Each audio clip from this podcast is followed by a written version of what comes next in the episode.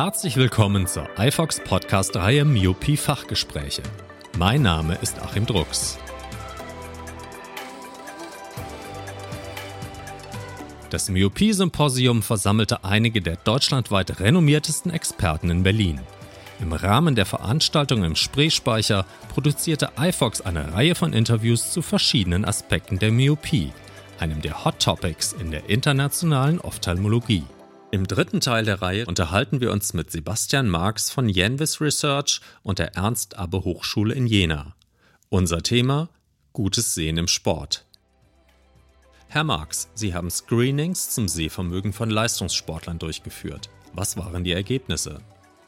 Man kann schon erwarten, dass bei den Hochleistungssportlern die Masse der Athleten gut sieht und auch schon durch ihre vorherige Korrektion gut versorgt ist. Aber es gibt immer bei einer gewissen Gruppe an Sportlern, die wir neu vermessen, äh, Sportler, die noch nicht wussten, dass ihre Sehleistung noch optimierbar ist oder sogar Sportler, wo wir als Fachleute sagen würden, die sehen nicht gut genug. Das sind in der Regel so 20 Prozent.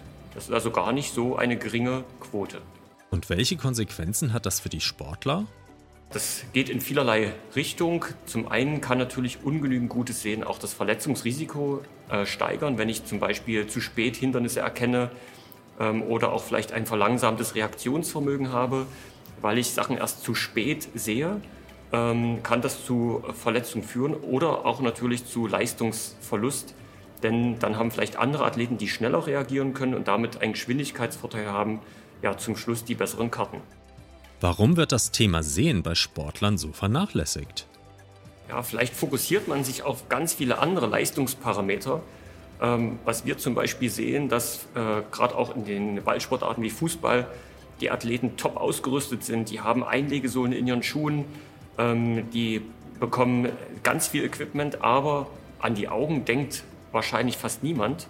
Ähm, warum auch? Aber ähm, was zum Beispiel bei diesen Ballsportarten ganz wichtig ist, neben der Fokussierung vielleicht auf den Ball, ist die Aufmerksamkeit in der Peripherie äh, zum Wahrnehmen der eigenen Mitspieler, zum Wahrnehmen auch der Gegner, damit man Spielzüge vorher ahnen kann. Und ähm, das ist gar nicht so in dem Bewusstsein äh, von vielen Trainern, dass man da auch noch Optimierungen durchführen kann. Häufig wird nur der statische Visus geprüft. Warum ist dies besonders bei Spitzensportlern zu wenig? Also die statische Sehschärfe ist ja prinzipiell ein sehr wichtiger Punkt, ähm, den wir auch ganz allgemein immer bei Augenuntersuchungen mit erheben der anderen Seite sind die sportartspezifischen Anforderungen zum Teil so unterschiedlich, dass es schon sein kann, dass wir im Beispiel von Biathleten nicht nur auf die statische Sehschärfe schauen, ähm, die beim Schießen ganz wichtig ist, sondern die Leute laufen ja auch äh, in der Loipe. Das heißt, die müssen auch bei schlechten Kontrastverhältnissen im Außenbereich ähm, Unebenheiten im Boden erkennen. Oder sie müssen auch sehen können, wenn sie in der Gruppe laufen, ähm, im dynamischen Bereich. Also da muss man auch verschiedene Teste auch damit hinzuziehen. Ähm, und das kann, wie gesagt, sportartspezifisch schon ähm, ja, variieren. Was sollte besonders bei Fußballern getestet werden? Gehen wir jetzt speziell vielleicht auf den Torwart drauf ein. Ähm, denn der muss sozusagen auch frühzeitig erkennen, wenn ein Schuss kommt, hat, er, hat das vielleicht auch ein Effet. Ähm, wenn, er, wenn er auch das zu spät sieht, reagiert er natürlich später. Ähm, das heißt, hier ist auch die Hand-Auge-Koordination extrem wichtig, aber auch die Fuß-Auge-Koordination. Das heißt, hier spielt natürlich nicht nur die Ermittlung von Sehschärfeparametern eine Rolle oder auch diese periphere Wahrnehmung, sondern auch vielleicht die Koordination. Und da kann man auch durch gewisse Sehtrainings auch Reaktionszeiten verkürzen und damit natürlich die Leistung verbessern. Sollten Augenärzte ihren sportlich besonders aktiven Patienten solche Untersuchungen anbieten? Also sicherlich alle, die in diesem Berufsfeld tätig sind, ähm, sollten das mit auf dem Schirm haben, also Augenärzte als auch natürlich Augenoptiker, die dann auch äh, die letztendliche Versorgung machen. Ähm, und insofern ähm, das etwas stiefmütterlich vielleicht aktuell so behandelt wird, das ganze Thema, was auch die Aufmerksamkeit innerhalb der Verbände auch angeht, ist es schon sehr äh, lobenswert, um, umso mehr Fachleute sich diesem Thema auch widmen. Welche Optimierungsmaßnahmen der Sehkraft sind für Sportler besonders gut geeignet? In der Regel sind es bei diesen schnellen Sportarten, wo auch eine höhere ja, Verletzungsgefahr ist, weil viel Zweikämpfe stattfinden, eher Kontaktlinsen von Vorteil oder vielleicht auch in dem ophthalmologischen Bereich refraktive Hornhautchirurgie, ähm, sodass hier die Gefahr einer Kollision, äh, wo die Brille vielleicht ähm, dann zu einem Schaden führen kann, äh, gebannt wird. Ist Sport in frühem Alter auch eine Form der Myopieprävention?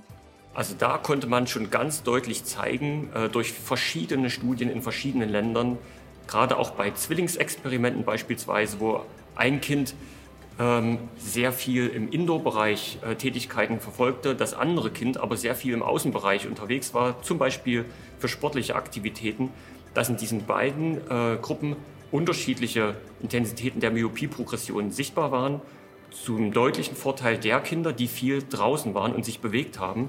Dort zeigte sich eine ja, verringerte Myopie-Progression und daraus lässt sich ableiten, dass sozusagen Kinder, die vielleicht jetzt zu viel im Innenraum sich aufhalten, dass die doch ein Stück weit auch dazu motiviert werden äh, sollen, auch in den Außenbereich zu gehen, Sport zu machen, das muss ja nicht immer gleich Profisport sein. Es gibt ja ganz viele verschiedene Möglichkeiten und da findet auch jeder, jedes Kind, jeder Jugendliche auch den Sport, der auch Spaß macht.